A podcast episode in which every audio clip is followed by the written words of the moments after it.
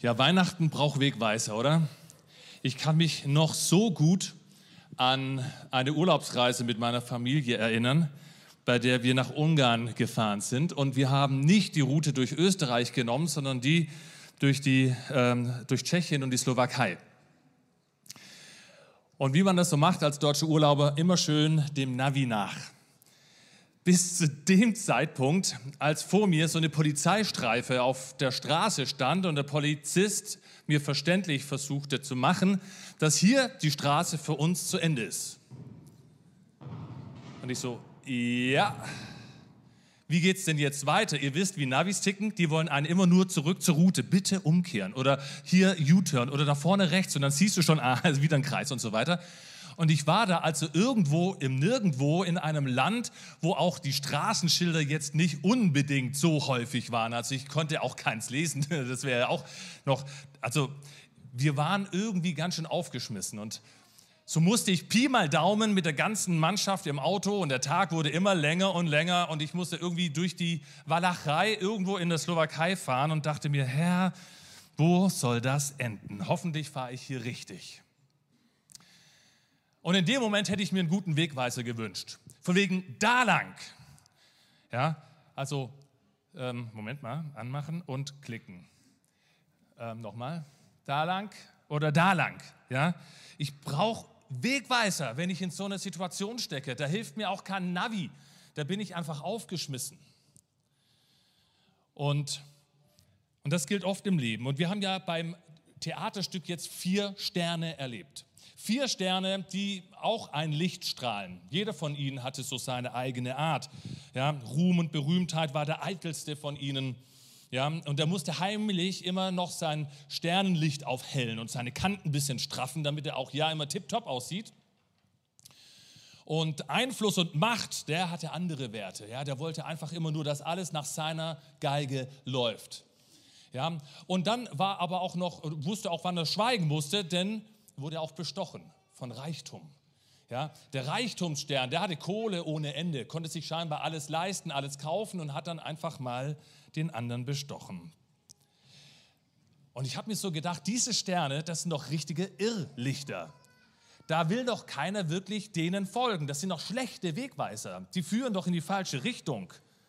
Sie haben zwar eine Art Licht, aber sie haben keine gute Richtung. Und ich war im Mai diesen Jahres, ähm, mein Sohn, mein großen Sohn, der musste eigentlich nicht abgeholt werden, aber ich habe ihn in den USA abgeholt. So, weil ich eben auch mit ihm nochmal ein bisschen auch ihm zeigen wollte, wo ich dort studiert habe. Und so waren wir also unterwegs und dort in Virginia Beach, da gibt es ja diese, dieses eine Landstück, wo damals im 18. Jahrhundert die ersten Siedler aus England angelandet sind. Das nennt man dann First Landing. Und dort auf dieser, auf dieser äh, Strandgeschichte, da gibt es einen Leuchtturm bei Cape Henry. Das ist, ich meine, in Amerika ohnehin gibt es nicht so viele Sehenswürdigkeiten. Das sind wir Europäer einfach reichlich bestückt, ja. An jeder Ecke irgendein altes Schloss. In Amerika musst du sowas weit suchen. Aber so ein Leuchtturm, immerhin, Sehenswürdigkeit. So, und da sind wir hin und, und, ähm, und wir haben uns diesen Leuchtturm angeschaut und haben uns äh, ein bisschen angestrengt, da die Stufen alle hochzugehen und wieder runter.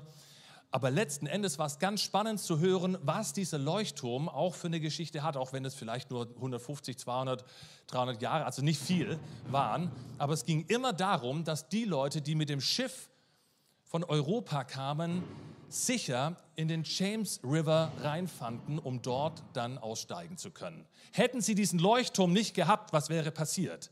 Sie wären auf Grund gelaufen und sie wären vermutlich gestorben. Und ich habe extra nochmal nachgelesen. Ich dachte, ja, Leuchttürme, das ist irgendwie so antiquiertes Zeug, das braucht heute kein Mensch mehr. Schließlich haben wir Satellitenpeilung, aber das stimmt nicht so ganz. Leuchttürme sind bis heute wichtig, weil sie immer noch helfen, Positionen zu bestimmen und auch vor Riffen und Sandbänken warnen.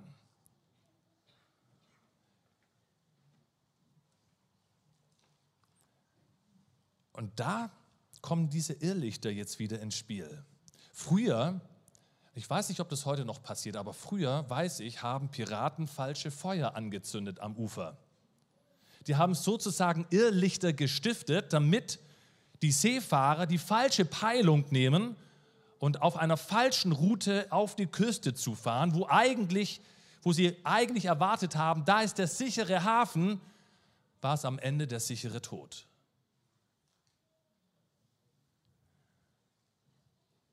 Und dann, ja, haben sich die Piraten später an der Ladung bereichert, die dann so im Meer daher schwamm. Es kann also lebensgefährlich sein, wenn wir den falschen Wegweisern Glauben schenken. Und natürlich wissen wir das alle. Aber nun kommen halt Reichtum, Ruhm und, und Macht. Die kommen ja jetzt nicht so daher wie so ein rotes, großes Stoppschild, ja, wo man gleich merkt, hier ist Alarm im Verzug, irgendwie ist das gefährlich, sondern die sind ja so ein bisschen eleganter, ein bisschen weniger aufsehenerregend. Und sie versuchen uns glauben zu machen, wir könnten an ihnen uns ausrichten. Wir könnten an ihnen unseren Lebenskurs ausrichten.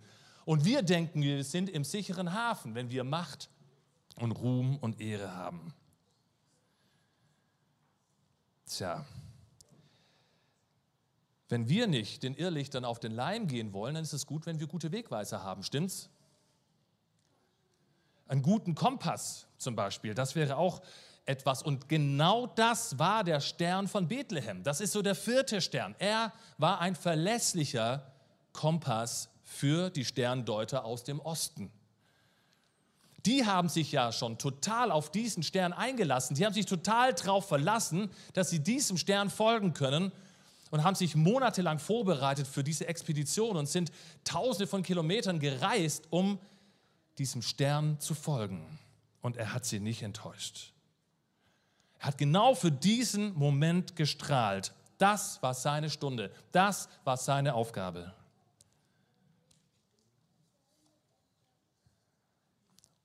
Und dann ist es, ich weiß nicht, ob ihr das auch kennt, wie immer, wenn man mit dem Navi unterwegs ist, du fährst 1000 Kilometer schön mit deinem Navigationsgerät Richtung Urlaub und die letzten fünf Kilometer, die werden immer irgendwie komisch. Ja? Da, da, musst du irgendwann mal anhalten und einen Einheimischen fragen, sagen Sie mal, wo ist jetzt diese Straße? Und dann versuchst du es auf Englisch oder auf Deutsch oder auf Chinesisch, keine Ahnung, ähm, wenn du kein Spanisch oder Italienisch kannst.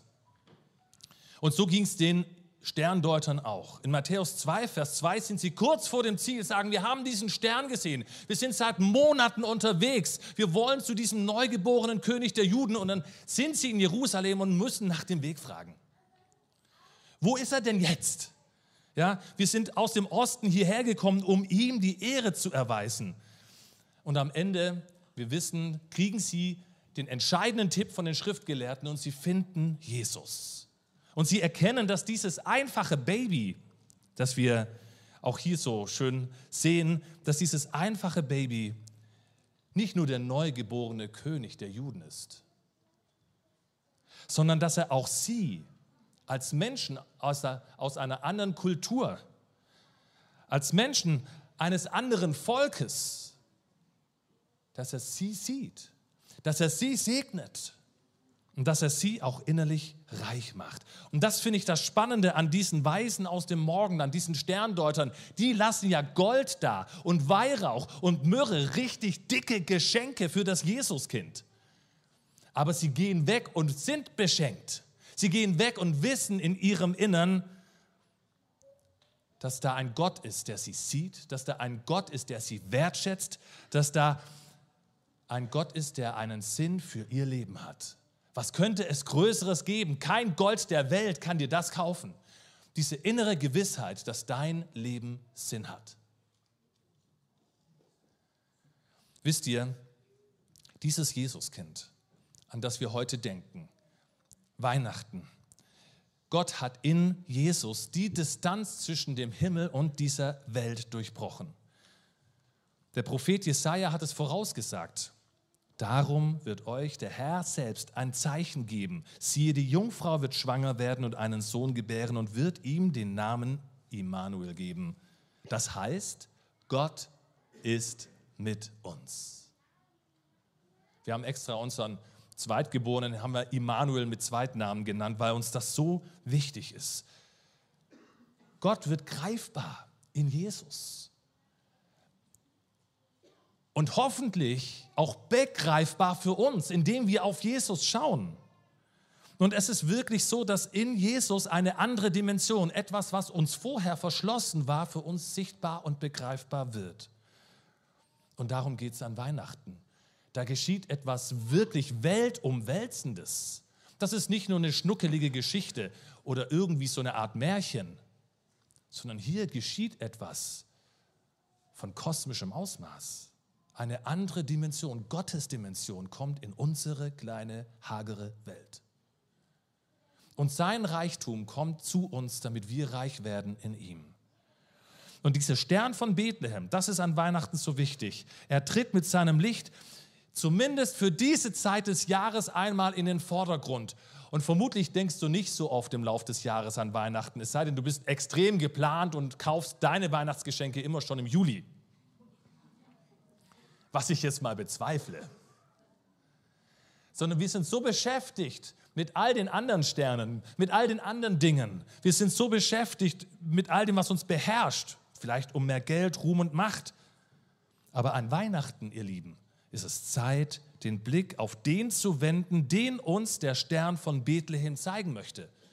Darum geht es. Dieser Stern hat keinen Eigennutz. Er ist nur der Wegweiser. Er sagt nur hier, hier ist der verheißene Messias. Und das sind die Stellen, wo Jesus sagt, ich bin das Licht der Welt.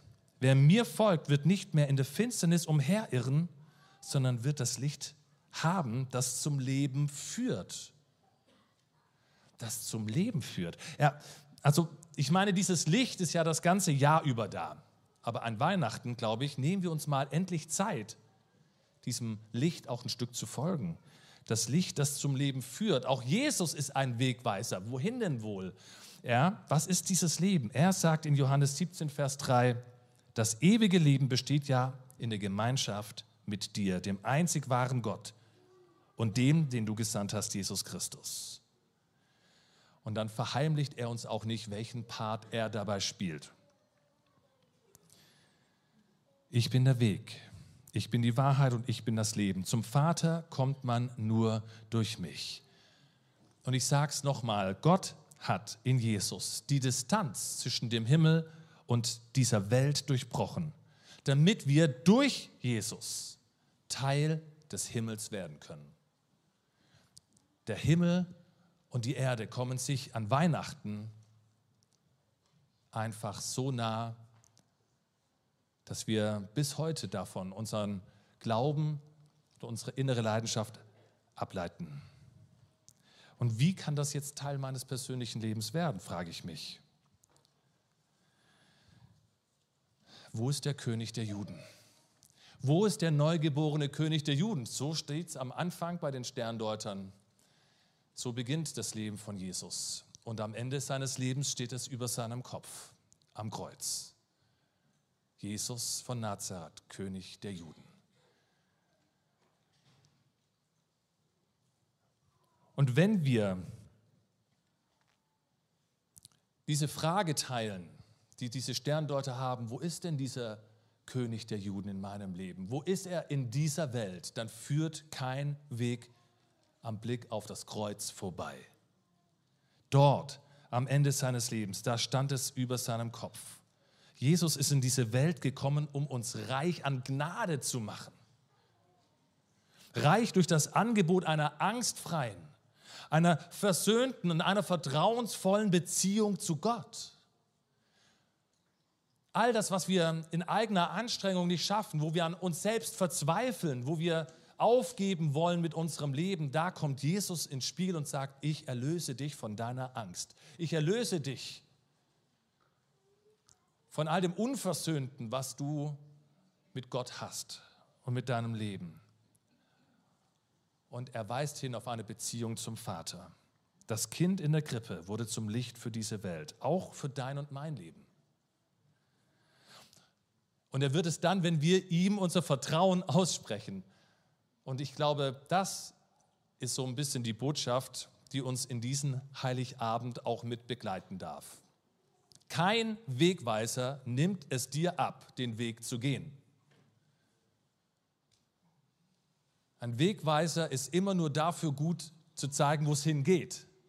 aber du musst immer noch selbst die Schritte auf dieser Straße gehen, um ans Ziel zu kommen. Und wenn du dich heute Abend fragst, wo ist der König der Juden in meinem Leben, dann kannst du das einfach mit einem schlichten Gebet, gedanklich vielleicht ans Kreuz denkend sagen, Herr, ich möchte dich kennenlernen. Ich möchte diese Begegnung mit dir, die am Ende die Sterndeuter auch hatten. Ich möchte auch dieses Wissen um die Bestimmung für mein Leben, mit dem die Sterndeuter nach Hause gereist sind. Und so wünsche ich dir heute Abend frohe Weihnachten. Amen.